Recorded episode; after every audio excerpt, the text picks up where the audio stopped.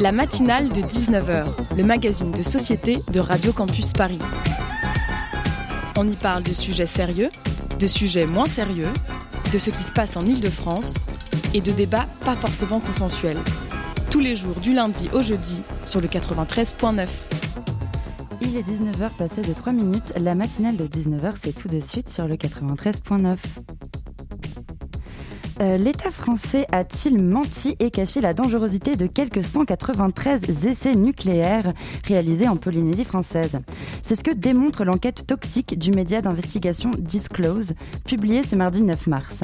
Cette révélation est née de l'analyse de 2000 pages de documents militaires classés secret défense jusqu'en 2013. Mais pourquoi l'État français cherchait-il à cacher ces informations et que nous révèle-t-elle?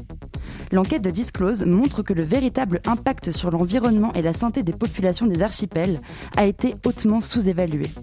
Le commissariat à l'énergie atomique, le CEA, avait pourtant bien rendu un rapport en 2006, se basant d'ailleurs sur les mêmes données rendues publiques en 2013. Mais les estimations de Disclose sont entre 2 à 10 fois supérieures à celles du rapport de 2006. Comment expliquer un tel écart?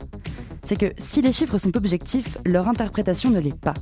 Ainsi, les scientifiques du CEA ont considéré pour l'essai nucléaire Aldébaran de 1966 que la population locale ne buvait que de l'eau de rivière mais pas de l'eau de pluie. Tout dans l'enquête de Disclose porte à croire que la négligence de cette enquête de 2006 a servi à masquer la négligence des essais nucléaires eux-mêmes.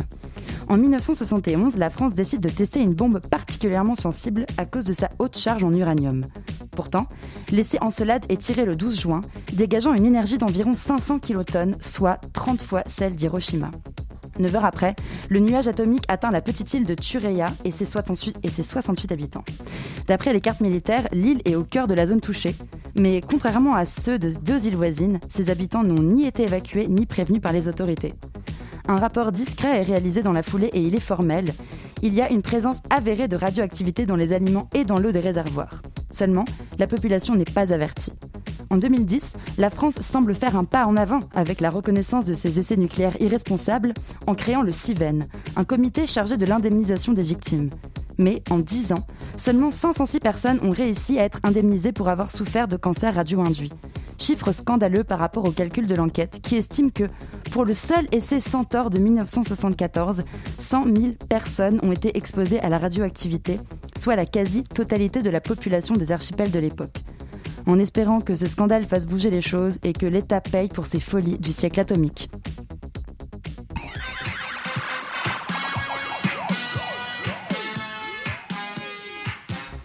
Ce soir, à l'occasion de la journée mondiale de l'audition, on parle de nos précieuses oreilles et des problèmes auditifs qui se font de plus en plus fréquents, particulièrement chez les plus jeunes. Un enjeu contemporain encore trop ignoré. Des auditeurs seront. Euh, on recevra Philippe Metzger, secrétaire général de l'association JNA pour Journée mondiale de l'audition, qui a comme objectif la prévention et l'information des troubles auditifs pour en parler. En seconde partie d'émission, on aura une chronique de Pauline sur les femmes dans l'histoire de l'art. Enfin, dans le Zoom de ce soir, on reçoit Lorraine Petit de l'opération Écotable qui se bat pour que les étudiants puissent se nourrir de manière durable, équilibrée et surtout avec plaisir. La matinale des Laftars, c'est maintenant et jusqu'à 19h55 sur le Radio Campus Paris. Bonsoir Antoinette.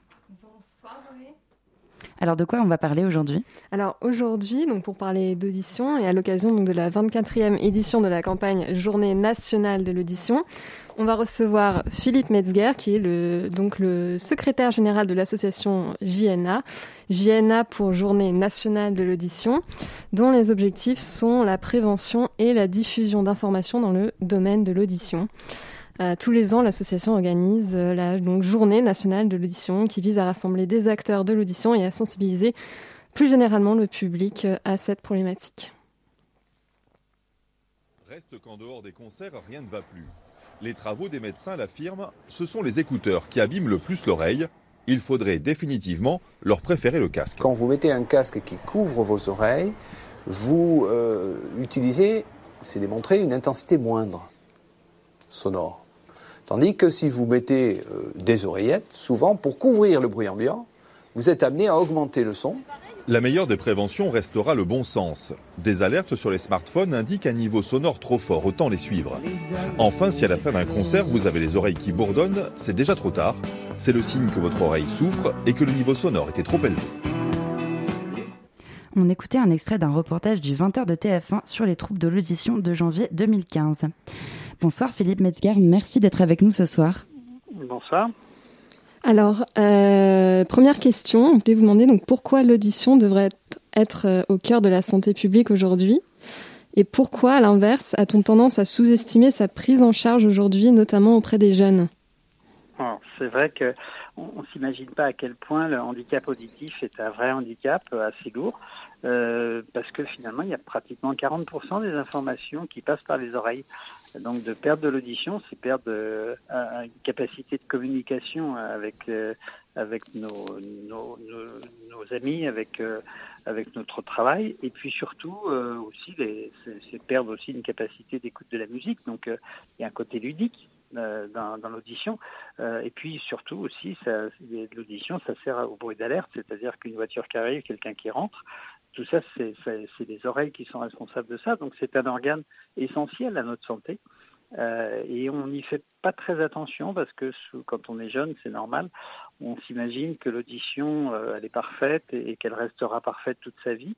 Or malheureusement, de toute manière, euh, chez l'être humain, au moins, l'audition se dégrade avec le temps. Mais on peut accélérer ces processus de, dégradation avec un comportement à risque sur des sons trop forts. D'accord, donc c'est effectivement quelque chose de complètement euh, capital. Euh, et qu'est-ce qui fait aujourd'hui que le bruit, finalement, est au cœur de notre environnement et particulièrement celui des jeunes, selon vous?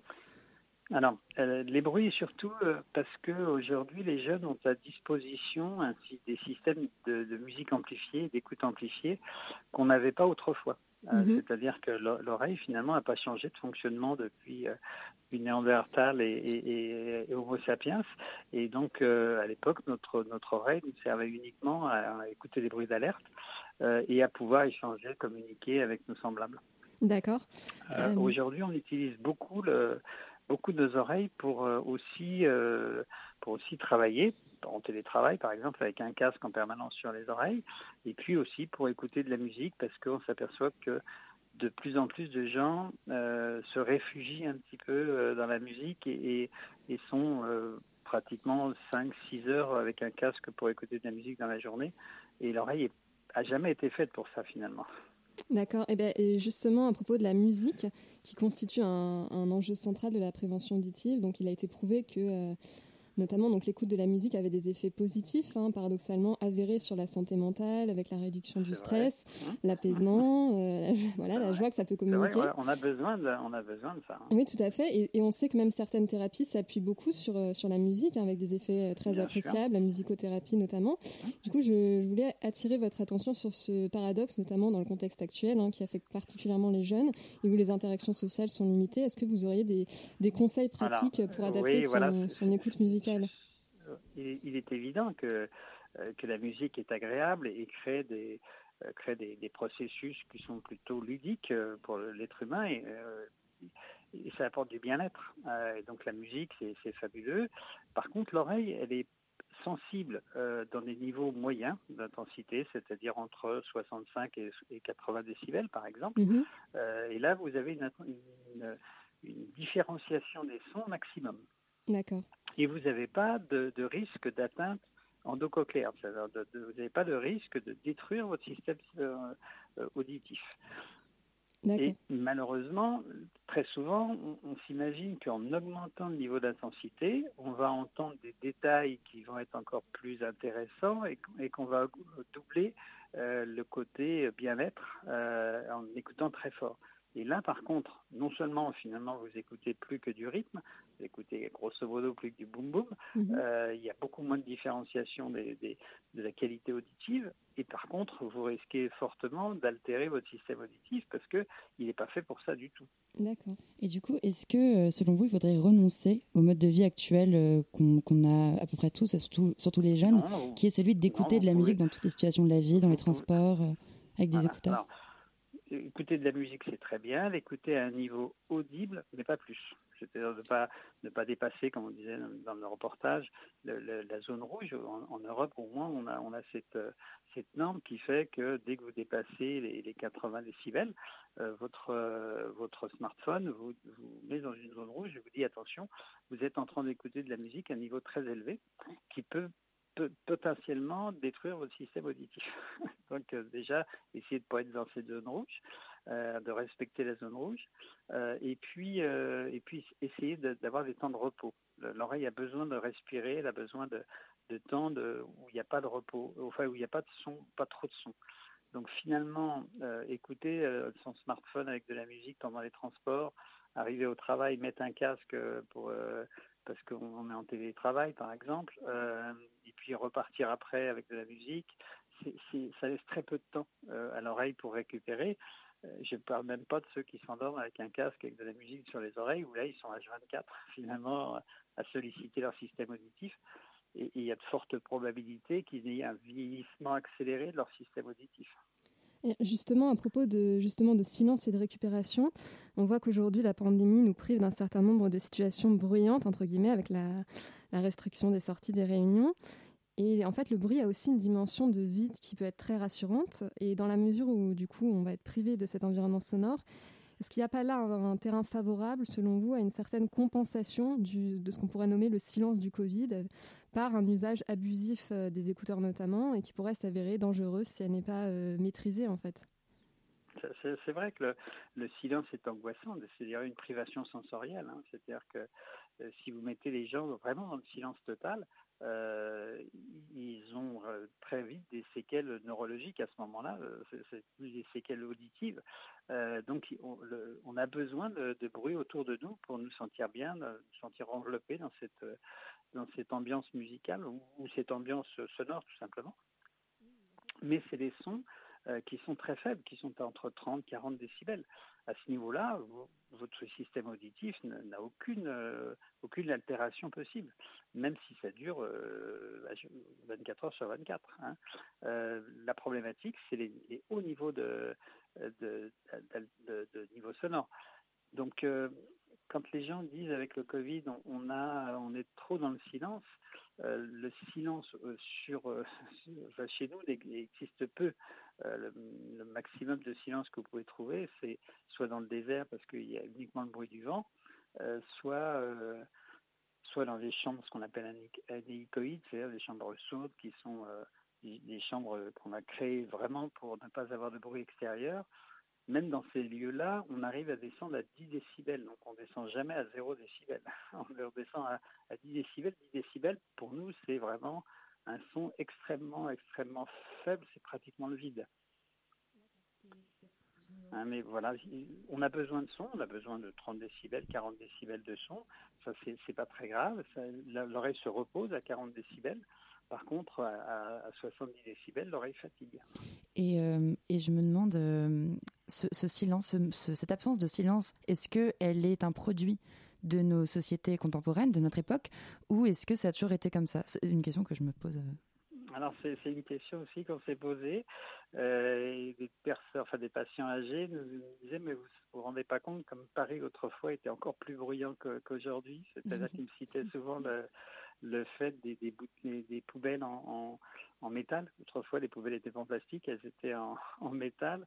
Et il nous disait quand, euh, quand les éboueurs passaient pour euh, ramasser les poubelles, ça faisait un, un boucan monstre que les charrettes sur, euh, sur le pavé, ça faisait beaucoup en monstre, et que finalement Paris était bruyant aussi à l'époque. Hein.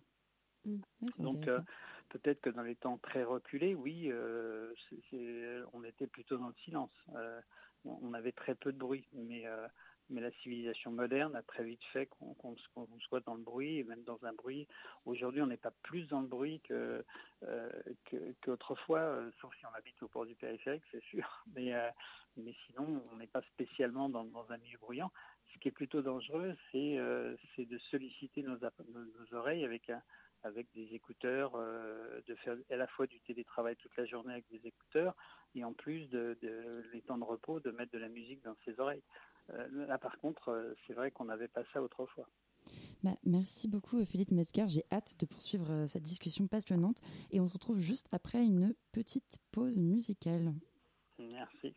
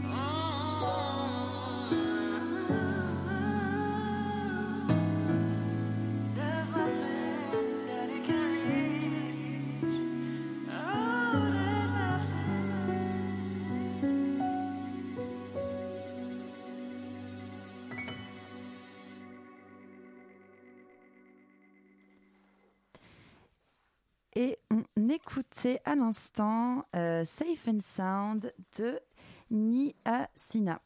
Euh, merci d'être avec nous sur Radio Campus Paris.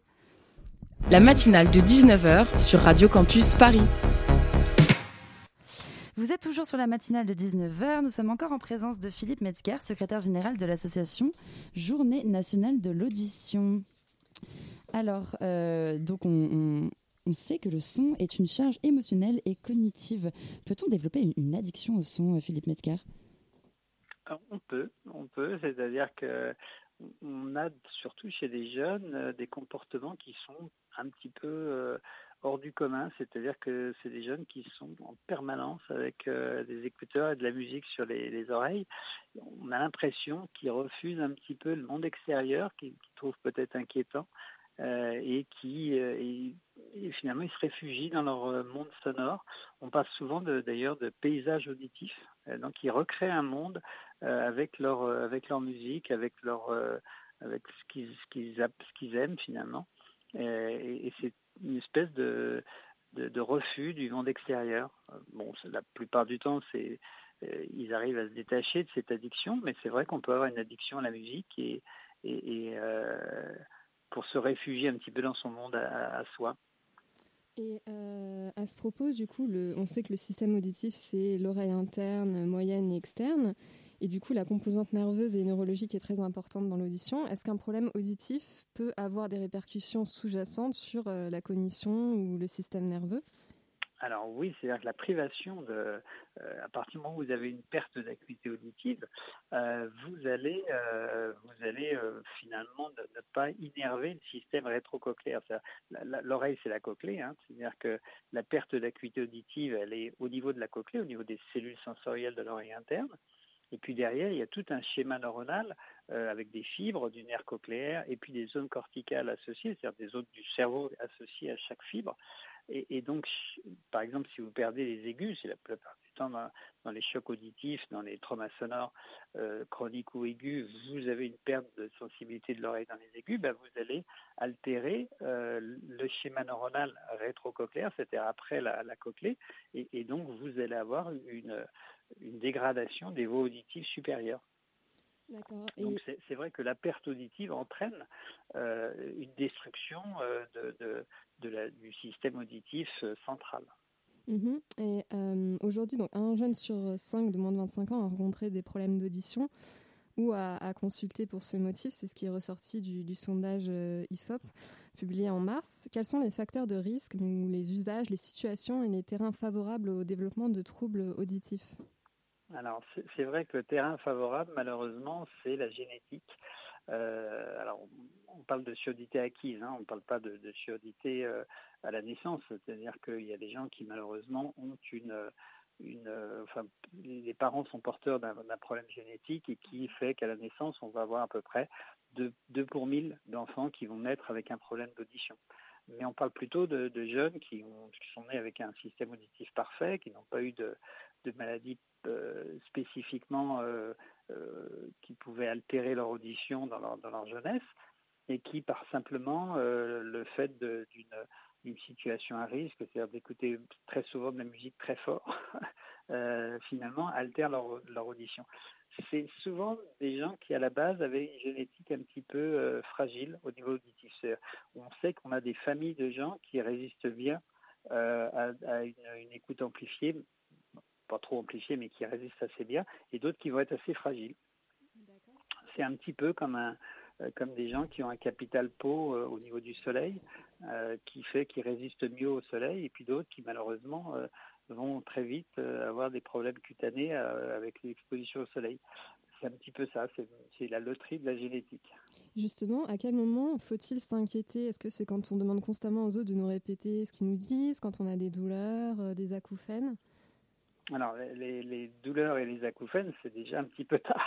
C'est-à-dire que tout le monde n'a pas des acouphènes, heureusement. Les acouphènes, c'est pas non plus catastrophique, mais euh, c'est un signe de souffrance de l'oreille interne. D'accord. Euh, les sous- les acouphènes, hein, c'est des, des espèces de sifflements qu'on peut entendre, euh, donc euh, ou des bourdonnements, ça peut avoir tout un tas de de- de- de- d'expressions. Euh, mais euh, voilà, l'acouphène, c'est pas dramatique, mais c'est déjà c'est déjà un signe d'altération majeure de, votre système auditif.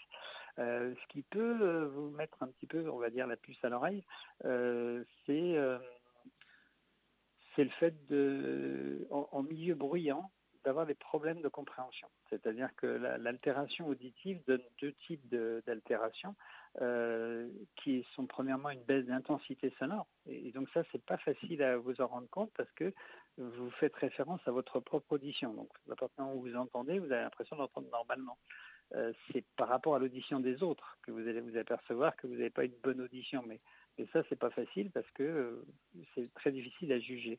Donc le seul moyen de juger de votre capacité auditive en intensité, c'est de passer à un audiogramme, c'est-à-dire faire un examen où on vous fait écouter des sons et on vous, on vous demande si vous les entendez ou pas et on vous dira si vous êtes à un niveau de perception normal ou un niveau de perception altéré.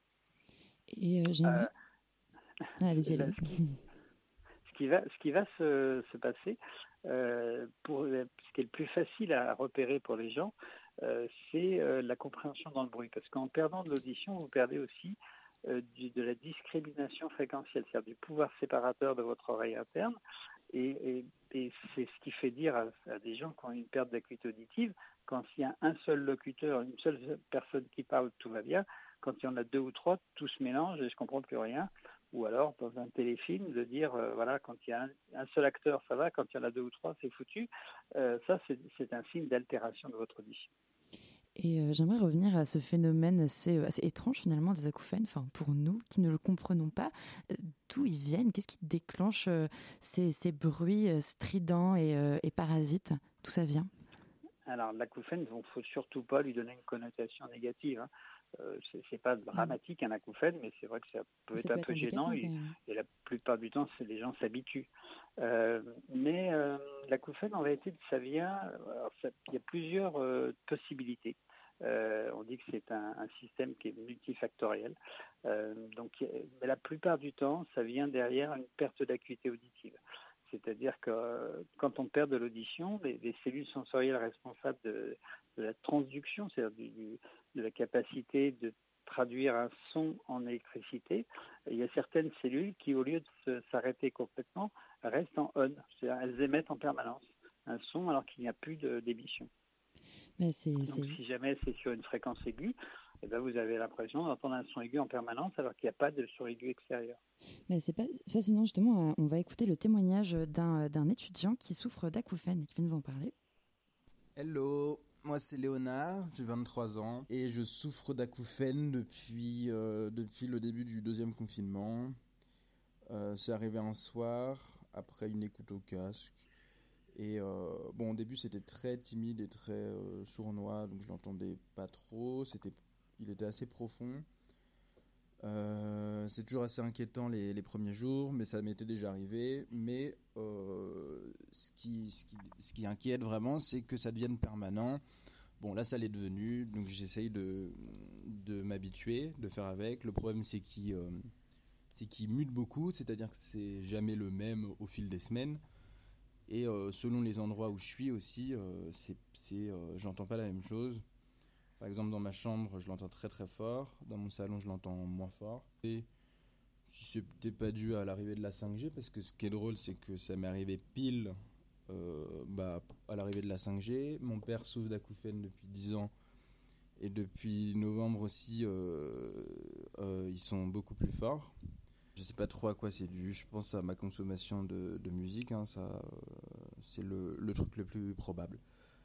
Euh, sinon, est-ce que j'ai essayé de me faire soigner? Bah, j'ai vu deux fois en ORL là, euh, en début d'année, mais comme on le sait, il n'y a pas de traitement.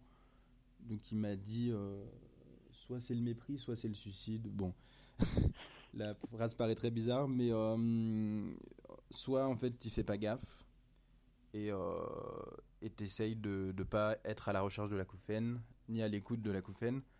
Donc, euh, bah, il t'essaye de, de l'accorder à- avec ta vie, quoi. Enfin, je sais pas comment dire, mais. Euh, enfin, t'essayes de t'y habituer le plus possible sans y faire attention et sans que ça te pénalise, euh, sans que t'y penses trop, quoi. Ou sinon. Et euh, du coup, Philippe Metzger, en, en- en réaction à, à cet audio, à ce témoignage, est- est-il vrai qu'il n'y a pas de traitement quand on souffre de problèmes d'audition? Alors, il n'y a pas de traitement, mais, mais c'est pas parce qu'il n'y a pas de traitement qu'il rien faire. Alors, si, il, y a, déjà, euh, si, si la, l'acouphène est due à une perte d'acuité auditive, ce qui est la plupart du temps le, cas, le fait d'appareiller, c'est-à-dire de réactiver les, voies auditives sur la, sur la perte qu'on a, euh, masque beaucoup l'acouphène et, et permet au cerveau de neutraliser finalement. Euh, donc, si c'est un acouphène avec perte d'acuité auditive, la, première des solutions, c'est d'essayer un appareillage auditif pour essayer de compenser justement euh, la perte. On, dit souvent que l'acouphène est le négatif de la perte auditive, c'est-à-dire que vous entendez ce que l'audition que vous avez perdue finalement. Hein, Donc, euh, si vous avez perdu des aigus, bah, vous allez avoir un acouphène dans les aigus. Donc, il y a déjà cette solution-là. La deuxième solution, c'est vrai qu'il l'a il, il l'a très bien décrit, c'est de s'y habituer. Souvent, les gens qui ont des acouphènes nous disent mais euh, c'est affreux, je vais jamais plus entendre de silence. Et, comme on l'a dit tout à l'heure, la pire des, tortures, c'est le silence. C'est-à-dire qu'il il faut, c'est- très bien d'entendre un bruit, c'est pas, pas du tout angoissant. À partir du moment où il est naturel, accepté, il, est neutralisé, c'est-à-dire que vous ne l'entendez pas du tout. Euh, je vous donne un exemple. Si, si vous euh, si vous accrochez un tableau à un mur, euh, la première chose que vous allez voir, c'est ce tableau-là. Au bout de, quelques jours, vous ne le verrez plus parce qu'il fait partie du décor et, donc vous avez inhibé. Inhibé, c'est-à-dire qu'il est devenu transparent, il fait, partie du, euh, il est familiarisé avec, les lieux. Votre acouphène peut exactement euh, se comporter de la même manière, c'est-à-dire qu'à partir du moment où le cerveau ne le considère pas comme un bruit d'alerte, mais comme quelque chose de naturel et faisant partie de la vie, vous ne l'entendez plus du tout. Sauf si vous y faites attention, sauf si vous allez le chercher. Mais si vous n'allez pas le chercher, vous ne l'entendez pas. Et, quand vous l'entendez, comme ça vous angoisse pas, vous passez à autre chose et vous l'entendez plus du tout. Donc c'est ça la thérapie finalement. C'est comme ça qu'on guérit des, ac- des acouphènes. C'est le moment où on lâche prise et on considère que finalement c'est pas quelque chose de très important euh, et ça va beaucoup mieux dans ces cas-là. Merci beaucoup à vous, Philippe Metzger, d'avoir été à notre micro de la matinale ce soir. Je rappelle que vous êtes le euh, secrétaire général de l'association Journée nationale de l'audition et que vous œuvrez pour la prévention des troubles auditifs, notamment chez les plus jeunes. Alors, j'ai une petite question pour euh, mes camarades en studio. Vous, comment, euh, comment écoutez-vous la musique? Lucie? Alors moi, j'avoue que j'écoute plutôt la radio. En fait, je suis pas très très habituée aux écouteurs. Euh, surtout que là récemment euh, j'ai un écouteur sur deux qui fonctionne donc c'est pas très pas très plus mal. ouais mais c'est pas très agréable j'avoue et comme j'essaye d'éviter un maximum les transports en commun et que quand je me retrouve sur mon vélo j'évite euh, les écouteurs à cause de, des amendes On peut rappelle que c'est interdit. Voilà, et ben j'avoue que j'écoute plutôt la musique en radio ou bien sur mon ordinateur quand je prends la douche par exemple ou quand je cuisine. Enfin, je cuisine pas trop, mais j'écoute de la musique plutôt quoi. Donc voilà. Euh, moi, c'est un peu l'inverse. J'écoute énormément de musique. J'ai un peu des playlists pour tout. D'ailleurs, Mhm. c'est un vrai problème. je peux pas passer, euh, vraiment, je peux pas Toutes les passer situations de la vie. une journée euh, sans écouter vraiment, je pense, en tout, en temps cumulé, une heure ou deux heures de musique en fait. Mhm. Donc euh, j'aimerais limiter justement et j'avoue qu'avec le, le confinement, ça s'est pas euh, atténué. Euh, moi, je consomme énormément de musique aussi, et euh, avec le- les podcasts aussi, et puis vos chroniques, tout ça, vos messages vocaux. Euh, ouais, moi, je passe 24 heures sur 24, on va dire, à peu près, à écouter de la musique. Maintenant, avec un casque, parce que j'ai appris que les écouteurs, c'est mauvais pour, pour les oreilles, parce que, en fait, le son entre directement dans ton oreille. Donc, comme je disais tout à l'heure, l'oreille est faite pour. Pour entendre les sons par euh, comme un écho et que ça rentre tout doucement dans l'oreille alors que les écouteurs c'est pas du tout ça donc euh, voilà, ce qui peut provoquer euh, des soucis chez les jeunes que nous sommes. Et alors, est-ce qu'il y en a ici euh, qui souffrent justement, euh, qui souffrent de, de problèmes auditifs? Je suis curieuse. Euh, non, moi j'avoue que je souffre pas vraiment de, de ça. Ouais, chanceuse, mais Anaïs Oui, alors moi je suis une grande euh, adepte du coup de ce sujet-là, c'est pour ça que je l'ai proposé ce soir. C'est que euh, moi je donc je souffre d'acouphènes depuis 5 ans, donc c'est arrivé quand j'étais en prépa. Euh, je me suis lavé les cheveux, et je me suis mis euh, donc le jet d'eau dans l'oreille, un peu en mode idiote. Euh, donc euh, voilà, et ensuite euh, donc j'ai eu euh, des euh, des, des C'est vertiges d'abord. Comment Ah, c'est suite à, à euh, jet d'eau, je pensais pas. Ouais, en fait, ça a fait euh, une, une forme de pression dans l'oreille et aussi euh, ce qu'on appelle un blast. Donc, c'est un son très fort. En fait, le Mhm. son est arrivé dans mon oreille, ça m'a surprise. Donc, euh, voilà. Et ensuite, euh, pendant une semaine, j'étais un peu vaseuse, un peu bah, comme si on était bourré ou saoul, quoi. Euh, donc, je suis allée voir un ORL qui m'a dit que j'étais juste fatiguée et m'a donné des vitamines. Voilà. Euh, et après, pendant deux, trois semaines, j'étais ouais, comme si j'étais saoule. À un moment, j'étais en cours et là, vraiment, je me suis mise à tourner, tourner, tourner. Donc, euh, on est allé voir un, URL, un ORL en urgence à l'hôpital et il comprenait pas du tout ce que j'avais. Il m'a fait des manipulations. Et en fait, le soir, en rentrant, j'ai entendu et là, voilà, c'était parti. Et j'avais des acouphènes H24 en fait. Et ça s'arrête jamais, depuis Non. 5 ans. Du coup, je ne sais plus qu'est-ce que c'est le silence. Et ça, c'est hyper euh, perturbant parce que pendant longtemps, ça m'a fait du, coup des, des crises de genre euh, à se taper la tête contre les murs parce que tu as l'impression un peu d'être euh, d'avoir une voix dans ta tête et un son et tu peux vraiment pas du tout faire off quoi. Donc c'est très compliqué à, à vivre et donc j'ai fait toutes les, tous les traitements de la terre. Ce qui est bien, c'est euh, pour euh, si les d'autres euh, jeunes nous écoutent, c'est de faire quand vous avez ça, vous allez direct voir un ORL pour qu'il vous fasse une prescription pour un audiogramme de test et aussi faire de la, de la rééducation, ce qu'on appelle vestibulaire. Voilà, pour voir si tout va bien. Eh ben dis donc, bah, est-ce que vous aussi, chers auditeurs, ça vous a donné moins envie de brancher vos écouteurs pour prendre le métro demain matin ou de mettre de l'eau dans vos oreilles? Je vous laisse méditer sur cette question pendant une courte pause musicale et on se retrouve juste après pour la deuxième partie de l'émission.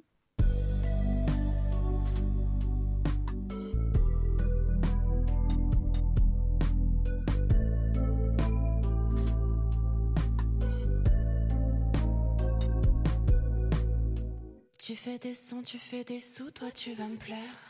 Je te dis pas non pour faire un tour et fume un terre. T'habites dans le 18, moi aussi, ça tombe à pic. Je te le répète, mais ça fait du bien quand tu t'appliques. L'amour c'est cool, le sexe aussi, les deux c'est mieux. Je fais ta lessive au parfum des amoureux. Et si je coule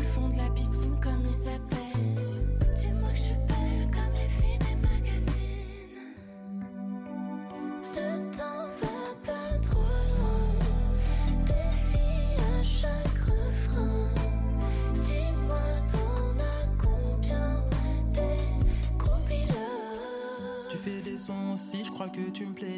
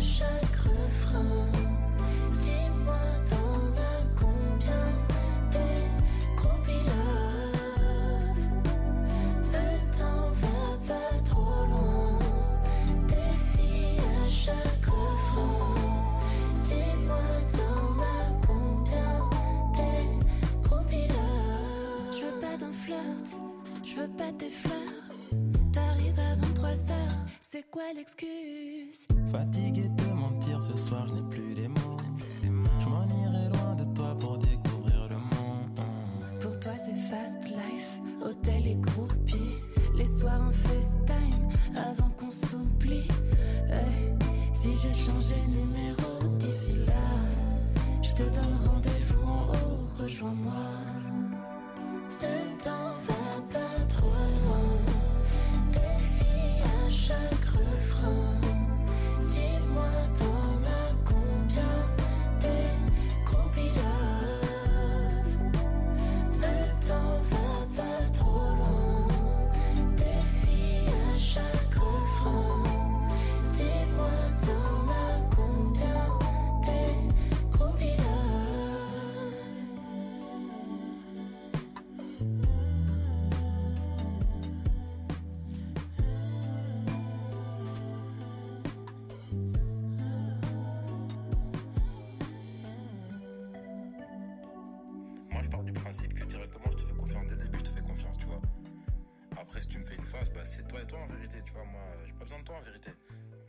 Avec ou sans toi, c'est- moi, c'est le moteur de ma vie, c'est ça. C'est ma musique, tu vois. C'est-à-dire, avec ou sans toi, je vais le faire. Et on écoutait à l'instant Groupie Love de Jade en feat avec Bakori. Merci de nous écouter sur le 93.9. La matinale de 19h sur Radio Campus Paris. Et tout de suite, une chronique de Pauline Rossano. Et Pauline qui arrive bientôt. bah alors, euh, ok. Pauline s'est cachée sous la table. Bonsoir, je suis là. On attend peut-être l'intro. C'est un portrait de femme, il y a différentes euh, conceptions du portrait de la femme. En quoi le fait d'être euh, femme artiste est quelque chose d'important pour vous? On a souvent tendance justement à mettre, et particulièrement les femmes artistes, dans des cases. J'ai pas choisi d'être euh, d'être femme, et ça, ça ça ne me déplaît pas.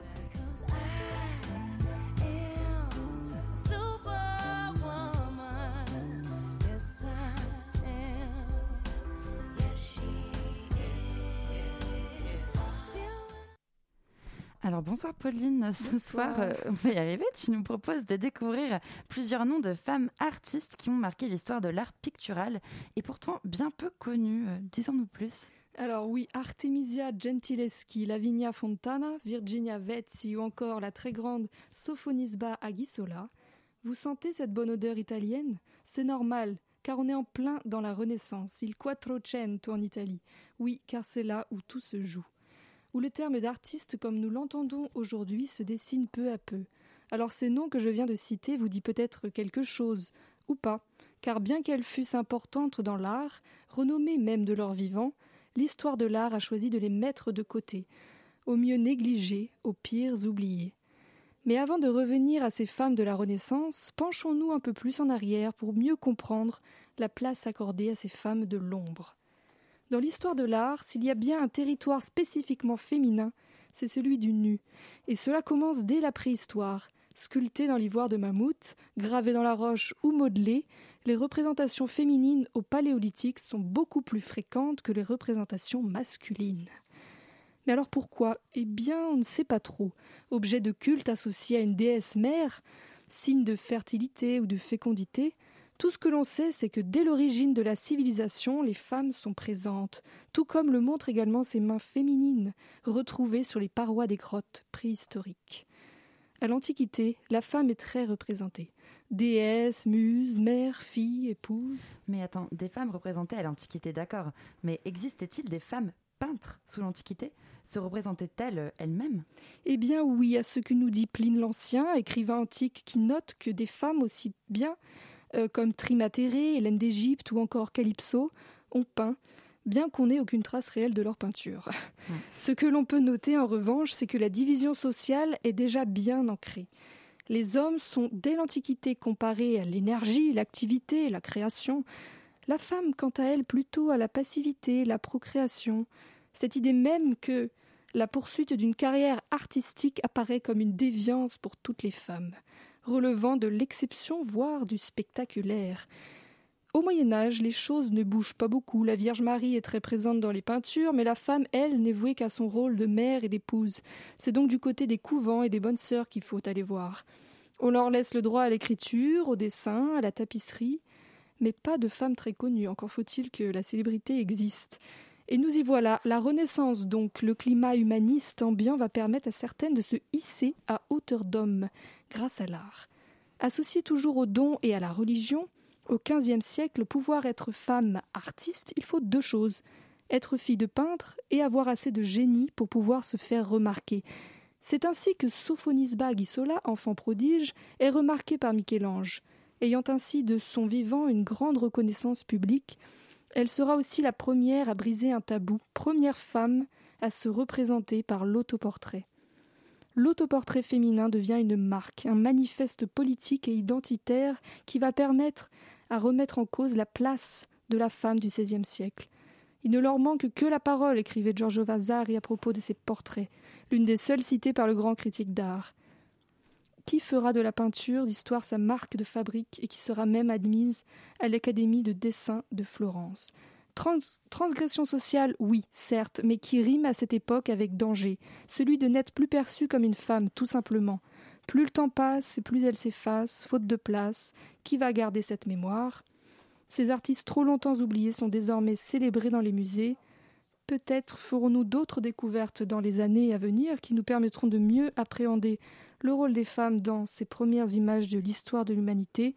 En tout cas, la Renaissance ne fait que commencer. Merci Pauline qui reviendra pour nous parler de l'émancipation des femmes à travers l'art et le temps. Le Zoom, dans la matinale de 19h.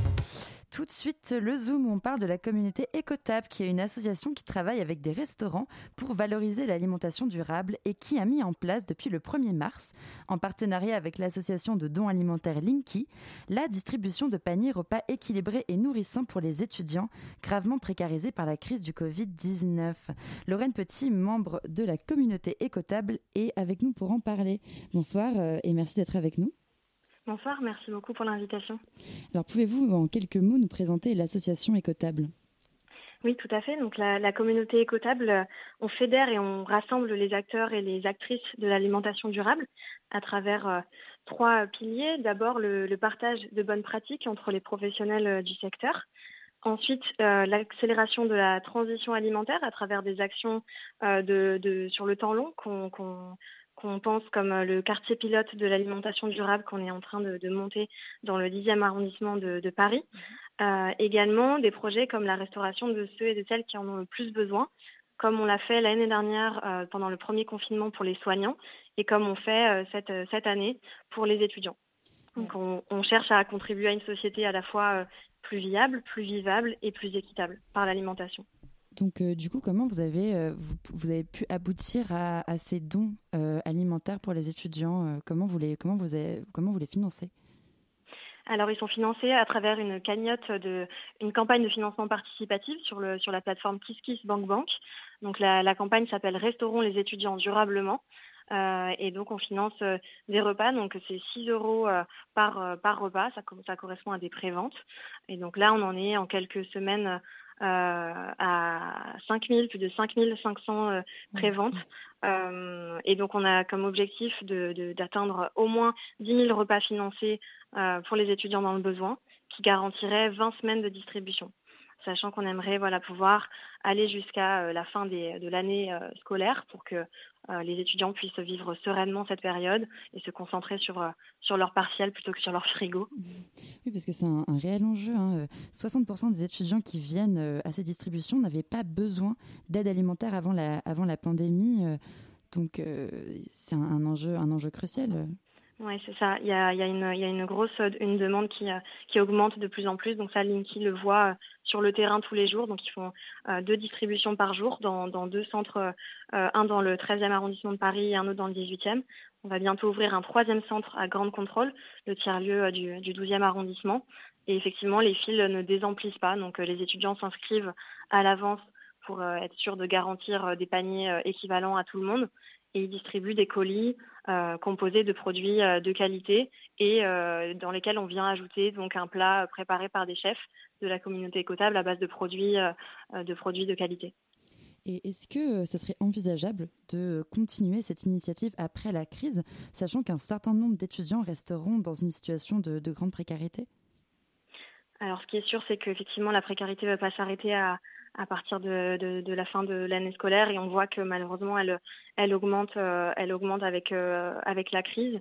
Euh, donc voilà, nous on se, on se laisse le, temps de, voir venir et on espère que les financements sont suffisamment nombreux, à la fois citoyens et institutionnels, pour permettre de, prolonger cette action autant que qu'il y en aura besoin. On l'espère aussi. Et je me demandais comment se passe concrètement la, confection de ces plats d'un point de vue de logistique dans, dans les cuisines de restaurants euh, Comment ça se En passe fait, c'est chaque restaurateur confectionne les, les repas euh, dans, son, dans les cuisines de son restaurant, donc ce qui permet également de remettre un peu la machine en route pour les restaurateurs qui sont souvent euh, à l'arrêt. Mm. Et donc, ils cuisinent un minimum de 50 repas par, par production. Et donc, à partir de leur, le- les- des produits de leurs fournisseurs habituels, qui sont des, des fournisseurs locaux euh, pour la plupart, qui, qui font attention euh, aux vivants. Et donc ensuite, les, euh, les euh, linkers, donc c'est des livreurs de chez Linky, bénévoles, viennent chercher les repas euh, directement le soir même et ils sont distribués dans la foulée sur les centres de distribution. Bah, justement, l'activité des, des restaurateurs et des producteurs est, est lourdement impactée par la crise. Donc, ce genre d'initiative, c'est une manière finalement de réinventer leur activité. Et euh, je me demandais, euh, est-ce que vous avez des chefs restaurateurs et producteurs qui ont rejoint la communauté écotable suite à ces initiatives solidaires euh, dès le premier confinement? Oui, tout à fait. En fait, euh, c'est vraiment euh, aussi bien pour les soignants l'année l'année dernière que pour les étudiants. L'idée euh, qu'on a derrière ces opérations est de générer un cercle vertueux qui bénéficie aussi bien euh, aux personnes finales qui sont dans, dans, dans le besoin que à toute la chaîne de valeur, en fait, à toute la chaîne de la fourche à la fourchette. Donc, on, on a aussi euh, euh, à cœur de, de rémunérer au juste prix les producteurs, les productrices, les restaurateurs, les livreurs sur toute la chaîne de valeur. Et effectivement, on a remarqué une, un engouement euh, au sein de l'association pour, enfin en tout cas de, plus en plus de restaurateurs euh, qui nous ont et de bénévoles également qui nous ont rejoints au fur et à mesure que la, les campagnes prenaient de l'ampleur. Et en quoi le défi d'une société plus viable et équitable passe-t-il par l'alimentation? Bah, pour nous, c'est une question, euh, c'est une question centrale à la communauté écotable parce qu'on croit fort à- au pouvoir nourricier euh, euh, d'une alimentation durable et on se dit que c'est, un enjeu politique finalement. Et donc, euh, euh, c'est pour ça qu'on a aussi une, part, voilà, de qu'on a envie de faire bouger les lignes de, l'alimentation et ça, passe forcément par la fourchette parce qu'on à chaque fois qu'on, choisit son alimentation, on, on- on- quelque part on, vote. Donc c'est ce qu'on se dit à la communauté écotable que c'est un enjeu hautement hautement politique. Et euh, dernière question avant de se quitter, euh, quelles sont les, les, autres activités d'écotable en, temps normal, euh, entre guillemets? Alors écotable, il y a la partie donc entreprise, c'est la partie label qui labellise, forme et informe sur l'alimentation du- durable, les restaurateurs. Et nous, on est vraiment la partie associative. Et donc les autres activités, comme je, je mentionnais, on a le quartier pilote de l'alimentation durable entre le 10e et le 11e arrondissement de Paris.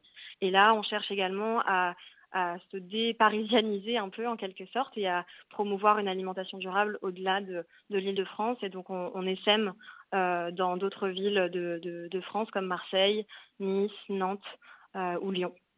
D'accord, bah merci beaucoup Lorraine Petit d'avoir été à notre micro ce soir. Je rappelle Merci que beaucoup pour votre invitation. Je rappelle que vous êtes euh, membre de la communauté Écotable qui travaille avec des restaurants pour valoriser l'alimentation durable et qui aide en ce moment les étudiants précaires. Exactement, merci. La matinale de 19h, c'est fini pour aujourd'hui. Je remercie nos invités d'avoir été avec nous ce soir. Merci à Philippe Metzger et à Lorraine Petit. Merci à Antoinette d'avoir assuré avec brio notre grand sujet. Merci à Pauline pour sa chronique. Merci à Anaïs de suivre de son œil averti le bon déroulé de nos émissions. Merci à Elsa, la vraie pilote aux commandes de la régie. Et merci enfin à vous, chers auditeurs, de nous avoir suivis sur le 93.9. La matinale de 19h, c'est fini pour cette semaine. Je vous souhaite un pluvieux mais heureux pré-week-end et une très bonne soirée sur Radio Campus Paris.